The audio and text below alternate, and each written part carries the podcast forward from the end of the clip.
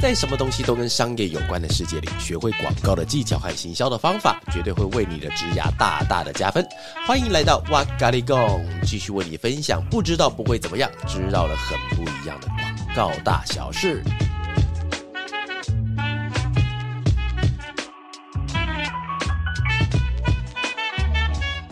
欢迎来到哇嘎哩供，我是娃娃，我是阿娇。那今天我们要聊的主题呢，叫做如何跨出第一步。非常好，默契终于有搭到了哈，很 赞。耶，那想问问，为什么会想要聊这个主题？因为我觉得，就是因为其实我们现在自己有一个赖的群组嘛，对，然后有一个有一个，哎，其实基本上现在好像什么东西都有了哈。对啊，我们其实就是能做的都做过一遍。Oh God，好累。那天有个朋友问我说，要不要开始做 TikTok？因为因为你知道啊，就是我之前在做那个呃 IG 啊，或者是做什么的时候，会有遇到那个红利期。嗯，你知道红利期吗？你说那个红利？对对对对对对对对对对。跟跟跟跟那个跟各位朋友分享一下，所谓的红利期就是一个平台，它在一开始为了要让很多的使用者可以加入，所以。它会让它里面，你今天不管是上传影片、分享影片、按 like 影片的话，它都会让你的数据可以更容易被扩散出去。然后，所以你今天上传一支影片，可能它的红利期来的时候，跟你现在对比，可能是两倍、三倍、四倍、五倍的那种成效。那只是现在有很多红利期都慢慢的回归到正常。然后那天有个朋友跟我讲说，现在抖音有红利期，叫我赶快下去。我讲红利期这三个字。对创作者来说很吸引，超级心动。因为讲到红利，因为你平常像我现在上一支 real，就是那个 IG 的一支 real，大概就是一万到呃有一支到三十几万的啦，大概都一万上下，一万两万左右啦。那其实已经算不错了。但其实同样的东西，如果是在红利期上的话，可能就是五万起跳。对于一个创作者来讲，因为我们创作给一个人看也是看，创作给五万人看也是看，那当然就是人越多越看越好。真的。对，所以我就今今天听到那个红利期都觉得好心动。所以之后会看到。娃娃在 TikTok 上面，我目前不敢。哎、欸，我真的不敢，我真的不敢。我跟你讲，我真的不敢。因为如果今天头洗下去的话，其实我现在啊，那个时候我自己有一个赖群，我直到现在我都还不太清楚我要怎么使用赖群。杰哥他有一次他说他是呃，他他他那天来找我是干嘛？他说他什么压力很大，想要找人聊聊天，然后我们就来，我们就闲聊。然后那闲聊的时候，我就跟他讲说，我接下来我哦，他来的时候我应该已经开赖群了。然后杰哥就问我说，哎、欸，你开赖群之后，那你的第二步要干嘛？他说你的后手是什么？然后那时候还讲的后手跟下棋一样嘛。我那时候就看。着杰哥，我都发呆。我说我没有后手，因为我不知道我下 我连我连我第一手要干嘛我都不知道，对，所以完全不知道为什么要做那件事情了。所以，所以今天想要跟大家聊一聊，就是如何开始第一步。我觉得这件事情，之于我的经验来分享给大家，应该会更有价值。哦，我也这么觉得。嗯，那在我们开始之前，一样会照惯例来闲聊一下。啊，怎么样？闲聊已经变惯例了，是不是？哎，就是一个真男女朋友已经在一起太久了，已经会有一些 routine 的事情了，是不是？routine 闲聊没有啦，就是因为我们刚好上礼拜有办一个，就是法乐第一次举办的活动，叫做那个企业参访。对，所以今天想要跟观众分享一下我们企业参访。哎，企业参访，我先解释一下什么东西哦。企业参访就是呃，通常是学生团体，对哦，很少是公司之间彼此参访啊，但是是学生团体。他们就是可能是社团，你可能是某一个科系共同一起上课的学生，他们就彼此揪一揪以后，然后就一起到某一间公司去做参访。然后上个上个礼拜对不对？对，上礼拜五啊，上礼拜是我们的第一次有同学来参访，但老实说不是第一次有同学申请，但是我是第一次让人家来。哦，对，因为我我自己是想法是这样，就是我觉得来没有关系，但是来之前如果没有对我们公司或是我有基本的认识的话，来。听会觉得很没有感觉，对，会很奇怪，很没有 feel。就像说，就假假设说，我们今天讲到一个光电制造产业好了，哦，这我们都不熟不熟悉的领域嘛。然后有一间公司是他们那个业界的翘楚，很厉害，但是你根本就没有听过，所以你纵使他对方再厉害，你到现场听的时候，你也没什么感觉。所以我觉得那种感觉讲起来就很没有 feel。然后因为这次我们是让正大的同学来，对，正大同学来的时候，因为我去了，哎，我去正大几次啊？应该有六次哦，我觉得都快要十次有了，应该有 超过六次，对，对，很常去正大，正大同学你们好，空中跟你们打声招呼.好，就是呃，因为其实我们去到那边很多次了，然后光那个社团我都已经去过两三次去做分享，然后分享完之后觉得，哎，这群学生们朋友们应该已经成熟了，而、哦、不是成熟，不是年纪成熟了，而是我跟他之间的关系成熟了，所以就把他们全部拉来我们的公司，然后那天早上超可爱的。他们下午两点对不对？对，两点半。对，两点半。然后那时候我记得我刚吃完饭嘛，是两点半的时候。然后啊、呃，然后阿啾就跟我讲说学生来了，然后就一一一，你各位你有你有听过一种成语叫鱼贯而入吗？对，我一直以为鱼贯而入是某一种形容词，说大家一起到。哎，但是他们那时候真的是鱼贯哎，各位你想象一下，他们是来二十个人对不对？对。然后他们走进来的时候，不知道为什么是成一路纵队。对，对他们没有整齐，对他们没有两两并肩而行哦，然后没有没有那么嬉，那边那种嬉笑一直走进来，没有那种活泼的感觉，是直的，各位是直的哦。你有玩过贪食蛇吗？就是正大版的贪食蛇，然后从我们的门口一路走走走，走到我们的那个休息区，大概是大概是一百步左右的，应该没到一百步，五十吧，五十步左右了哈。然后就这样五十步，然后就一条人蛇，哦，人蛇，然后这样贪食蛇，这样一路走进去，然后因为画面实在太可爱了，我就跟他讲停。我说停，他们说干嘛？我说不，我要我要我要拍，我要拍下来。然后他们就，而且你有看到他们的行为吗？有，他们是我现在一讲停，他们是就地停止，然后后退，就是向后转，然后往后，那个贪食蛇在慢慢的倒车回去，然后说开始，然后那贪食蛇慢慢的前进。哦，我这样，现在学生非常的有。那个适合当兵，那种素质非常的好，训练的非常好。来了之后，我觉得企业参访有趣的意思，因为其实他们来之前哦，我真的觉得我那天下午是耗掉，我一结束之后我是不想讲话的，我就倒在那边，然后同事跟我讲话，我说现在先不要吵我，我已经把所有讲话的能量都用完了，了。而且我其实超用心的，在里面的时候，我就带他们到我们的每一个部门，而且我觉得比较燥的是我们公司的人，真的，哎，他们其实超会超会乱讲话的。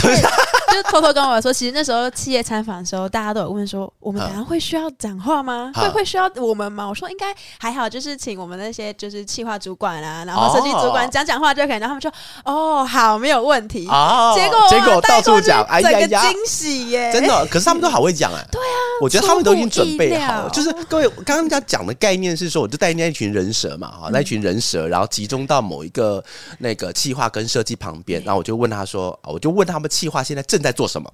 但是我有跟那个各位，如果有客户在空中听到我节目的话，也不用太担心了。就是我有跟学生们再三的提醒，就是因为我们现在看到案子都是正在执行当中，ing，所以请他们一定不要事先泄露出去。所以各位，如果你在事前有发现任何的商业被那个事先透露的话，就一定是正大同学透露的哈，不是我的。然后他们就在旁边去，然后我就让他们讲，你知道吗？我本来没有想让他们讲。但我觉得应该要来这么一次，怎么这么突然？因为哦，你知道吧？就是你每天在做的时候，你在面对一个东西在做的时候，因为你很熟悉，对。但是你要知道怎么样更熟悉，你要能够把它讲出来，而且别人要听得懂。而且正大那群人蛇，他们在听的时候，他们其实呃，对于这个业界，也因为有大一到大四都有，大四反而比较少，所以对于这个业界的工作还没有这么。理解的状态之下，如果他听你讲还能够听得懂的话，表示讲的那个人已经把那个知识内化到可以完全产出了。哦，就直接真的是自己的东西。对，所以我那时候就决定啊，我就一个一个带过去，然后就开始整一下我们公司的人。但是你看他们都回答的超好，对啊，对不对？讲超多哎、欸，对啊，怎么问都可以回答。而且平常是有一些比较闷骚型的，有没有？平常比较不讲话的，还是可以讲出一些五四三来啊。表示你看做广告，除了可以 呃让自己那个广告生涯。成长之外，还学会了一些乱说话的功夫，有没有？喂，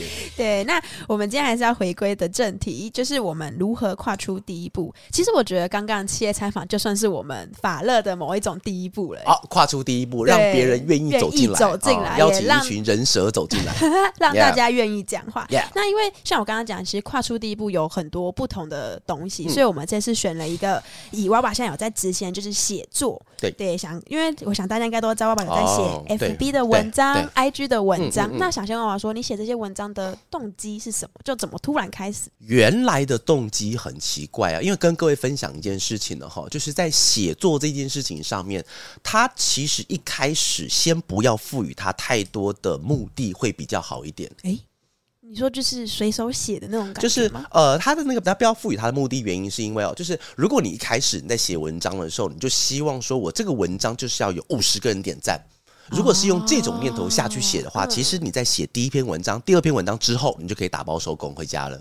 因为你不会有得到那些成绩，这是很奇怪的哦。因为我们在写一篇文章，你可以理解一件事情，就是当我们一般人在路上走的时候，如果你今天看到了一些某一间饮料店，饮料店前面有一个非常好看的一个立牌广告，你走过去的时候，也许你会因为口渴而看他两眼，也许会因为你今天站在那个地方，你需要去买一杯梅梅子绿茶而看他两眼，但是多半会发生什么状况？眼睛连飘都不飘，看都不看就走掉了。所以这个状态之下的话，我们不能讲说这张海报不好哦，他可能做得很好，但是就是因为他当下之下跟我没关系。当跟我没关系的时候，这个时候如果你今天是用写文章，我一定要让别人看到的心情去写的话，就有点像是我们今天经过那个饮料店，那个海报明明就写的画得很好，他做得很好，但是跟我没关系，所以我不看。所以如果你一开始就希望别人一定要看我的东西而写的时候，会少了一个你应该要先做好的准备。就是你到底要写给谁看？你看哦，这是逻辑上的那个错置问题哦。就是我今天是要写给谁看，跟我写完之后希望大家都来看，这是两个完全不一样的思路哦。啊，如果你今天是把那个思路放在说我今天写完就是要让所有人看的话，你这个文章一定会失败。哦，因为我得失心会太重，而且你完全抓不准。我说我今天那些人，我的朋友们，他们到底喜欢看什么？哦、但是如果我们是用前者来看，就是我希望一开始文章写就是要给谁看的时候，纵使纵使里面的文章你可能就是好，本来目标是五十个赞嘛，假设你只获得到三十个赞，其实 OK 了，因为三十个人表示表示至少是你想要让的类型，他们已经愿意看你的东西了。哦，那个感觉是不一样的。我我哪哪里有很高的体悟，你知道吗？就是我之前有做工作坊，我做企业工作坊，就是我自己在 Facebook 上面哈，就是我会把文章就是呃找很多的切角去写，因为不止各位哦，连我都在寻找，就是到底哪一个切角比较适合给大家看。所以那时候我就写嘛，然后就写，只要写到跟工作坊的时候，它的那个触及跟战术都会比较低。但是每一次写出去之后，都会因为那个文章而很多的企业会来找我，希望来做企业内训或者企业那个那个创意工作坊的需求就会出现。所以其实我的写的目标本来就是给一些中小企业看的时候，那就表示我目标达成了。哦，所以其实我们不不应该把我们的目标放在就是我想要给所有人都看到，我想要获得很多很多，就是不应该放在我想要变红变有名，嗯、而是我的东西到底是谁给谁看的，那个谁要很清楚。这是初级的啊！那天我在看那个电商人气，在那个他的线动上有写一篇那个短文，我觉得非常的有道理哦。他写到一件事情，就是其实我们很多人去买东西哦，假设我们今天是买创作者，或是买我们喜欢的一些 KOL 东西，其实不一定是买。他介绍的那个东西，而是买他这个人。我喜欢这个人，所以他产出的所有东西我都可以接受。至少不是说我今天看到之后会产生那种心理抗拒啊，或者或者直接掏钞票，可能还没有这么夸张，那直接变邪教了哈。但是他至少是因为他产出的东西，我觉得那个信任感是存在的。所以如果今天要达到说你今天的文章写出去，就是很多人直接喜欢的话。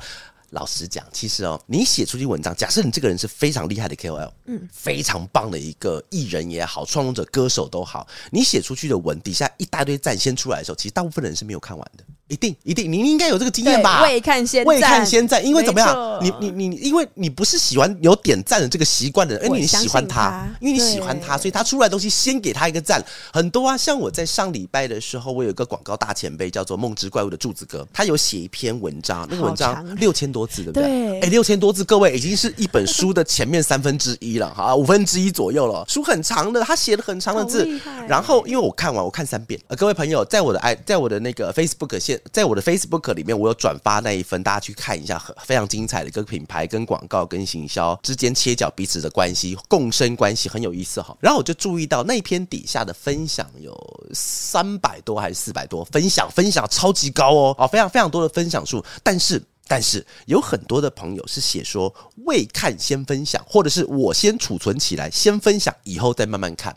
所以其实你看哦，当你还没有看之前，你就已经敢分享了，代表什么？你的粉丝相信你，一定相信他。对，然后我一定相信他的东西是好的，我才敢做这件事情呢、啊。那如果今天是个五四三的话，我怎么可能先分享、先储存，以后再看？根本就不敢。所以其实到以文章来讲的话，当然我们今天初期是希望呃，让我们写给特定的对象看，但其实到后来，如果真的让你写出一些什么名堂的时候，那对对你的信任感就与日俱增。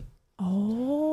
这一次会想要以写文章这件事情来做跨出第一步的练习，是因为在网络上面会很多会有很多文章上面写说，其实写文章有非常非常多的好处。嗯嗯嗯、对，那我就想问娃说，在你写文章这几年下来，你自己有没有体会到什么关于写文章的好处？OK，在你自己身上，我自己觉得写文章的好处，如果讲文章的好处，我觉得有点太苍白，因为我的好处跟大家的好处不太一样。我先讲一下我发现到的事实好了哈，就是呃，在我的文章里面，有些就是等于一百多赞啊，有些到五六百赞，其实都有哈，就是很少会写出那种一千一万那种爆不。爆那叫什么？爆爆红文章，很少写出那种超级爆红的。但是我在每次写的时候，发现一件事情哦，就是因为我写文章的方法跟一般人有一点点不一样。诶，怎么个不一样？大家是怎么写字的？大家你先想象一下，各位啊，我们先做个空中思想实验的哈。今天比方说，我要粉丝一号啊，我要朋友、观众、听众朋友一号，你去写一篇文章，通常你的第一步是干嘛？打开电脑，打开电脑，然后开始用呃，先构思一下大概的纲提纲，然后开始用手打，对不对？对，看啪啪啪啪，一路往下批，一路往下批。那写完之后，再慢慢的回去修改。但是因为我写文的方式跟我的表达习惯有一点像，就是我不写字，我不打字，我直接用念的。哦，而且其实我觉得直接用念的有个好处哦，就是呃，它可以让我在短时间之内把我脑袋中的东西直接灌输到我嘴巴，然后让我的东西给喷出来。其实我我我很习惯这种这样子的写法，所以那个写的过程中有点像是在跟自己对话，一个跟自己聊天的感觉。对对对对对对对对对，因为呃，一个知识你看到其实它是个很吊诡的地方啊，就一个知识其实对于我来说，我能够写出来，表示我本来就知道。但是在本来知道的情况之下，那我要怎么跟自己对话，把它写出来？所以其实我在写文的时候，我的目标其实不是让你看得懂，我的目标是让我可以把这个知识重新组合，再重新说出来，然后你看得懂。哦，那个那个，哎，这这是两种哦，好深奥哦，这是两种哦，跟各位分享一下，就是如果我今天写文是为了让你看得懂的话，那只有一种方法，那就是把东西变成大白话。变大白话嘛，就把它写成像什么悠悠卡通台，呃，对小孩子说话，像我在跟我女儿讲话那种方式，她一定听得懂。但这样子的话，仿佛又不是一个文章应该要有的深度，它代表后面的那种努力，它不是这样子出来的。所以呢，那时候我我我自己的做法是，我想要先让我自己。能够把这个知识变得比较扁平化之后说出来，但是不能让那个扁平完全平掉，没有一点立体感。所以我在说的同时，就除了口语化之外，还要把一些专业的技能跟知识放回去。然后有一个最大的发现是什么？你知道吗？因为在跟自己对话的途中，会发现到很多自己不好的地方。你说在这个途中看到了自己的缺点，会看到很多缺点，然后那个缺点就会让我开始反思。比方说，我今天像我我在，因为我的习惯是每个礼拜都至少产出一篇长文，一篇短文，这是习惯。像我现在已经有收藏了，我今天早上来的时候，刚我刚刚先发发了一篇长文，发了一篇长文，然后接下来我都要发短文。所以我在发的时候，其实会一直让自己产生一种反思的行为。诶，就是在这件事情上面，因为我一直不断的要说，不断的要写，不断的要把逻辑脉络梳理清楚的时候，我就会把那件事情不断的拿出来，反复的咀嚼，反复的咀嚼，反复的咀嚼。各位，你看哦，当我们在做一件事情的时候，可能因为当当下我们是用一种立即的反射动作去做，但是如果当那件事情重新再拿出来看的时候，会发现那个状况会越来越好。你会把那个东西变得越来越精致，因为我们重复的去修修整它。对。但是哦，如果你今天没有写作习惯的时候，你的那件事情发生完就发生完了，它之间就是昨天下午三点发生的事情，它跟你之间再也没有任何的关系，除非你是下午三点拍了一张照片啊，留了个纪念，跟女朋友吵了个架啊之类的东西，要不然它在你生活中、生命中就消散了。但是它也许是一种很重要的事情，但是因为我们没有记录的习惯，所以它这样子对在我们生命中消散。我觉得很可惜，所以当我把那件事情拿回来的时候，各位发觉，我们通常在写文章的时候，很少在写未来的事情，对，都会写过去发生。通常在写过去跟现在正在发生的事情，可能是有感而发，可能是有一些问题正在发生，所以我今天想要把它写下来，所以很少会写到纯粹未来的东西。就算写到未来，也是因为我现在或过去遇到了什么状态，在。未来我想要去做什么样的调整。但是哦，这个是写作文章的时候一个很好玩的地方，就是可以让你把一件事情不断的拿出来讲，从旧有的事物中发现新观点。我觉得这是在我在写文里面会一直觉得很有趣，所以想不断尝试的地方。哦，我觉得我刚刚那那一句从旧有的事物中发现新观点，会让人家有一种很有启发的感觉。哇，不小心又讲出一句金句了，对，对不对？给自己一个掌声，耶！对，就是会有一种哦，原来写作这件事情。嗯不只是跟自己对话，还有一种审视自己过去的那种感觉。那既然讲到写作的话，那我来讲一下写作三大好处好了。好，就是我这边自己帮大家整理一下写作三大好处。但是各位啊，我们今天的题目叫什么？如何跨出第一步？对，所以各位啊，如果你今天听了我的这一集，有一句话老话是这样子好吗？就是我听了这么多的鸡汤，但是还是没有过好这一生，是因为你听了鸡汤，麻烦你喝下去，喝下去之后要排出来，不是？好，变成肠胃药的广告哈。就是你今天听完之后呢，就是我觉得你可以先从短短的开始尝试，你不要一次从三千字那种起跳，你先从五百字，五百字其实不难，五百字真的不难，一百到五百字正常人都写得出来哈。如果写不出来的话，那也没有关系啦哈。但是正常已经写出来，你先尝试一下。我跟大家分享一下写作的三大好处。第一个好处是可以跟自己深入对话，而且创造价值，打造影响力。那个打造影响力，我先跟各位分享一下，所谓的。打造影响力，其实不是要让你变成网红，或是让你变成 KOL，让你变成这个人很容易被人家看到 influencer 那种东西哦，不是那个意思哦。他讲打造影响力，其实是让你借由这个人的刚才提到的反思，反思之后，你找到了你的盲点，然后从你的盲点开始一个一个下去克服之后，别人会开始信任你。哦，对，别人开始信任你以后，你的影响力就出来。所以各位，这个影响力不要很苍白的说，我一定要变成网红，我才要打造影响力。不是哦，我们在一间公司上班，你看嘛，之前我曾经讲过，我们在提案的时候，第一关要过的绝对不是客户，是你隔壁的那个同学，是你隔壁的那个同事。你要先说服他，你要先说服你的小长官，才会到大长官，才会到客户那个地方去，才有机会被创意被人家看见。之前你必须要让别人对你产生信任。那产生信任的话，其实方法有很多，但是先迈出第一步，开始写文章，打造你个人对于这个事件的影响力，我觉得是一个还蛮好玩的第一步哈。这是第一个好处。然后第二个好处的话，就是因为你开始写作之后，可以有高质量的学习，形成输入。思考，然后输出的这样子一个循环。各位，这个这个循环不能把它前后倒置哦。这个循环一开始先输入嘛，输入的意思就是你对于我们讲一个最大大白话。昨天下午我看了一个美剧，美剧叫做《Beef》，这部美剧还蛮红，叫 B E E F，就是还蛮蛮可以看的，里面跟愤怒有关系啊，控控制怒气管理这件事情啊，愤怒管理。其实我们昨天晚上啊、昨天下午看了这一部美剧之后，你看完之后开始思考，哎，里面的剧中人物啊、角色。色台词仿佛跟我们的生活跟工作可以彼此对应到，就到了思考。思考完之后，像我第三天、第二天出来跟阿啾讲，哎，你知道吗？昨天那部美剧看完之后，我觉得怎么样？怎么样？怎么样？所以各位哦，你今天看完了一部美剧、一部电影、一首歌、一场演唱会，它的顺序都完全一样。所以你很多人会讲说，哇哇，我不会写作，我不会输出，狗屁！其实你每天都在输出。纵使你昨天看了一个什么呃什么异世界的舅舅刚回来，有没有看完那部白痴的动画？哎，各各位先分享，超好看啊！有机会可以看一下，超好笑的，很值得。对，真的非常非常值得看。所以你在看完之后就是输入，然后你开始思考里面的作者到底想要讲什么事，还是纯粹只是博君一笑都有可能。然后跟你的朋友讨论，这叫输出。所以其实你每一个人每一天其实都在做一样的事情。你中午吃饭的时候，大家彼此在聊天，有没有聊天的时候？像我们公司最常发生是什么？就是在聊那个她觉得她跟她男朋友之间的事情。每天中午就是感情诊疗室，Every day is day。OK，然后每天在谈的时候，其实他一定是经过经过那个过程，然后开始思考，开始做输出。所以在接下来我们的聊天过程，其实也都是在输出的过程。所以每一个人都会，只是你是把它变成是文字，还是讲出来。哦，哎，其实有差哦。就是我建议各位开始写作的原因，是因为你只有把它写出来之后，它才会被某一种形式的记录下来。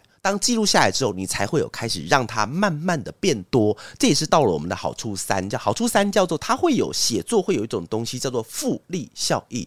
复利效应，复是那个重复的复，利是那个利息的利啊。这样听起来就是一样事情，它可以因为你的有点像是银行存款啦，对，你用银行存款或者是投资啊，用钱去滚钱那种概念哈。所以你可以重复使用你的时间还有过往的经验，就是当你开始写作的时候，你可以把那个这个事情写作的时候当做你一种经验。像比方说，我的第一篇文章一定没有第二篇文章来得好，那第二篇文章一定没有第三篇文章来的精细，但是那个成长可能是很慢的，但是那个成长却是我们都可以看得到的。谁会看到？你知道吗？自己。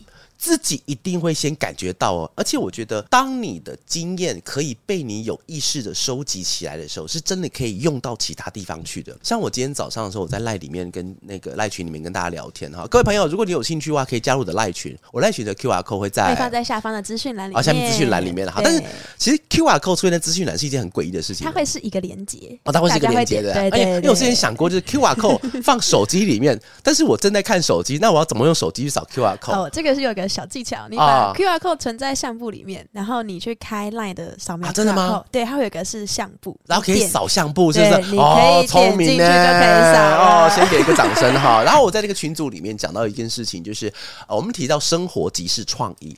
然后你不知道有没有这样的经验，就是有我们有时候去吃饭，要不然我们去吃饭的时候，就是那个餐桌上有一道菜，表示都是炸鸡好了，很好吃。然后因为人数跟鸡量不一样，鸡就是太不贴心，它多了一块，所以当每个人吃完的时候，那盘子上就剩下一块。剩下会发生什么事情？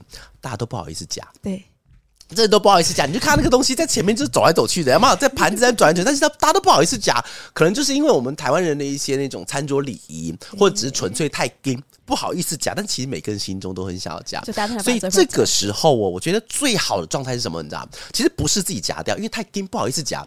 这个时候，其实我心中就很希望有一个勇士把它夹走，夹走赶快吃掉，这样子我就可以干嘛？我就可以专心开始聊天。我就这眼睛就，因为其实平常我也没没那么喜欢吃鸡肉，但是只剩一块在盘子里的时候，我就心中就是这么样的渴望。我的渴望，我心中可以把那个鸡肉给夹到我的盘子里，但是我不敢。所以就这个时候有一个人把它夹走，我就很开心，夹走可以专心开始聊天，然后这个经验我就那时候把它运用在呃，那时候我把记录，因为我记录那种小小碎碎的事情的习惯，然后就有一次就用在了我之前做了一个某一个浓汤的那个产品，因为我那时候记得嘛，因为浓汤它就讲说就是四人份、两人份怎么煮怎么煮，然后那时候我的名词就叫做什么一人一份不会过分，那时候我就直接把把这个概念放进去，因为就是你不会有那种最后剩下一口，不会，我们装完就是四人份，你只要你只要练习平均把那个汤变成四人份就好了，其实概念就来自于这样子，所以其实这个东西就跟复利效应有点像，跟我们熟知的。经济的复利效应会有点差别。所谓经济的复利效应的话，就是我今天把一个金额放在那个地方，他们自己会开始用市场的巡回机制去让它变多。但是知识的复利效应会有一点点不一样，是你要把它收集起来，然后收集起来。我今天收集的，比方说刚才那个知识鸡的那个知识啊，它的知识 A。然后有一天我去收集了一个知识 B，它的复利效应是，当我要发生一件事情的时候，因为如果只用 A。去做发想的话，可能你的 idea 太薄弱，所以我是用 A 加 B 乘 C 等于什么东西，所以它的复利效应会来自于你今天收集的东西越多，你可用的小素材就更多，然后一个一个加起来之后，就会让你今天不管是产出也好，你个人的工作上都好，就因为这样子而变得更多。哦，所以其实这些创意，它不是就是我坐在电脑前面，然后开始搜寻文字，它有时候会是我从生活中这样慢慢累积过来。我相信有鬼才，我相信有那种信手拈来就是一篇文章的人，但我更相信大部分人可能是像我这样子的人，就是我没有办法凭空生出很多乱七八糟的东西，但是我必须要让我的生活过得比较有意识。但各位这边再分享一个最后的话题哦，就是我讲生活有意识这件事情的话，大家不要误会哦，不是生活过得精彩哦。生活，因为你知道吗？很多人不写文章，其实不是因为他真的不会写，而是他认为他的生活太无聊、无太无趣而不敢写。但是我先讲，就是我每天，我每个礼拜都会产出一篇长文，但是我的生活超级，你可以讲无趣，你甚至可以用无趣来形容。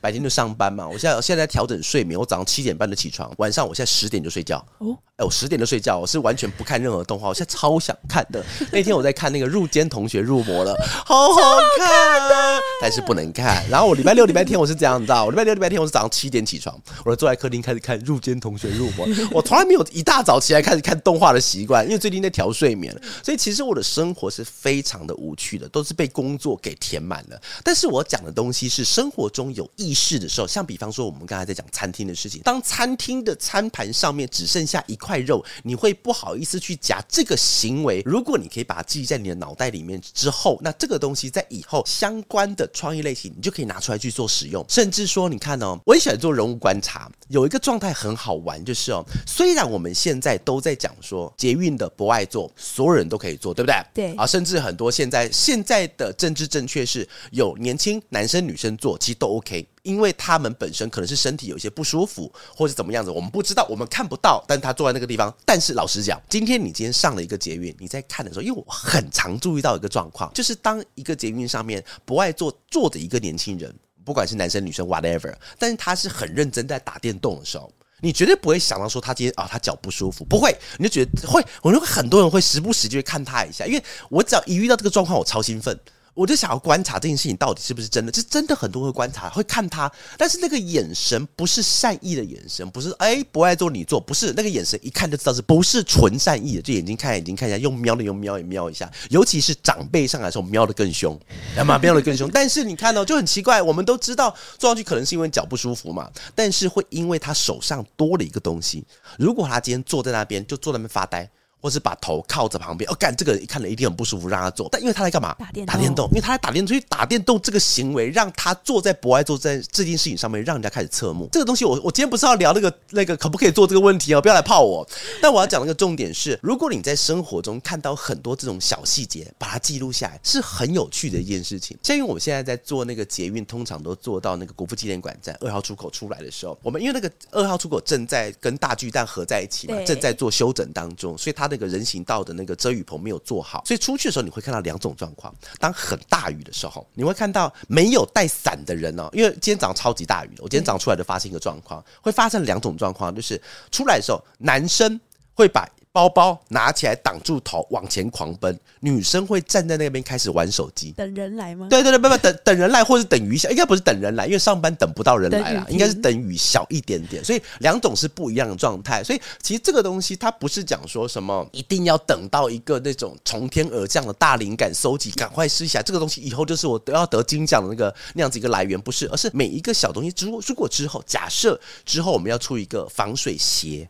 要出一个雨伞，要出一个雨衣，甚至是被雨淋过之后擦身上的毛巾，或者是今天被雨淋过很冷，我们要喝的一碗热汤，其实它就是一个很好的 inside。但是你说这个东西创意它来自于什么伟大的地方？没有，它就是一个捷运站正在整修，然后一个男生跑出去，一个女生滑手机，如此而已。所以今天我要讲的精彩跟有意识两者是绝对的不同的，绝对。不可能每一个人都精彩。我今天早上出门，我还在看一个电视广告，那个广告是那个皇家礼炮的广告。各位，我没有要泡什么广告，它里面有讲说，就是呃，我们每一个人都在等待极致的绝对，然后要迎迎接每一天精彩的每一天。某扣脸啦，没有人。哎、欸，我跟你讲，你每天都精彩的每一天，什么每一天都不同的每一天，你会死。我跟你讲，我最大的期待就是每天早上的时候，我可以经过一个早餐店，坐下来吃一个早餐，而且我最期待的事情是，我不用点餐。